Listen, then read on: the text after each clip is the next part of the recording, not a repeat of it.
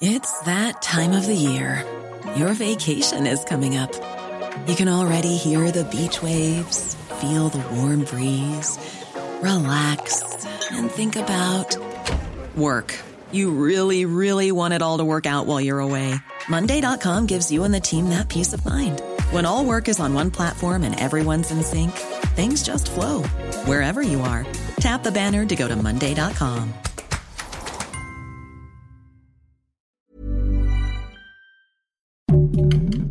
Heraldo Podcast, un lugar para tus oídos. Estas son las breves del coronavirus, la información más relevante sobre el COVID-19 por el Heraldo de México. De acuerdo con datos de la Secretaría de Salud en México, se acumularon 232.068 muertes por coronavirus, 221 más que ayer. Además, las autoridades sanitarias han confirmado en total 2.493.087 casos confirmados de coronavirus, lo que significa 5.340 más que el día anterior.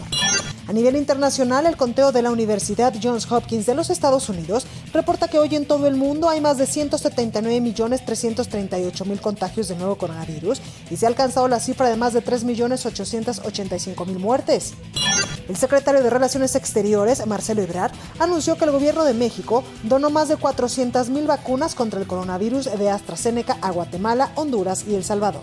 Esta mañana despegó del Aeropuerto Internacional de la Ciudad de México una aeronave de la Fuerza Aérea Mexicana para entregar las vacunas a los países centroamericanos. La vacuna anticoronavirus de Pfizer se aplicará a menores a partir de los 12 años en México, tras la autorización de la Comisión Federal para la Protección de Riesgos Sanitarios, la COFEPRIS, que amplió a este sector su uso de emergencia. Así lo informó Hugo López Gatel, subsecretario de Prevención y Promoción de la Salud.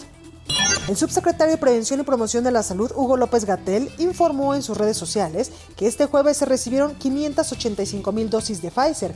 Llegaron al país 47.202.965 dosis de las diferentes farmacéuticas autorizadas y con las envasadas en el laboratorio Drugmex. El total es de 51.748.275 dosis. El secretario de Salud de Nuevo León, Manuel de la Oca Vasos, confirmó que hay ya un caso de la variante Delta de coronavirus en la entidad.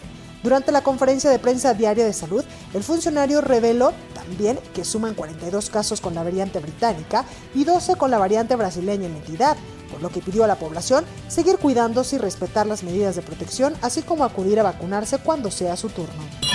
En Puebla, el secretario de Salud José Antonio Martínez García informó que en las últimas horas se reportaron 40 nuevos casos de coronavirus en la entidad, sumando así 87.011,78 casos activos, 138 hospitalizados con 23 graves y 6 defunciones que suman 12.715, indicó. Un grupo de científicos de Brasil estudian el caso de un paciente que dio positivo a coronavirus en un test PCR durante 218 días, periodo en el cual el virus se replicó y hasta mutó, informaron fuentes académicas. En un nuevo estudio publicado en la revista especializada eLife, un grupo de científicos chilenos y británicos afirman haber desarrollado un novedoso método para identificar pacientes asintomáticos o preinsintomáticos como una manera de ayudar a reducir la propagación del virus.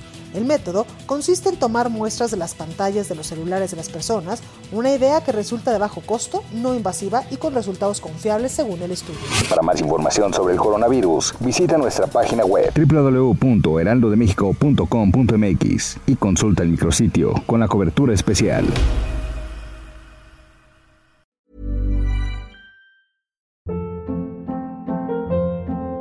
Hold up. What was that? Boring. No flavor. That was as bad as those leftovers you ate all week. Kiki Palmer here, and it's time to say hello to something fresh and guilt-free. Hello Fresh. Jazz up dinner with pecan-crusted chicken or garlic butter shrimp scampi. Now that's music to my mouth. Hello Fresh. Let's get this dinner party started. Discover all the delicious possibilities at hellofresh.com.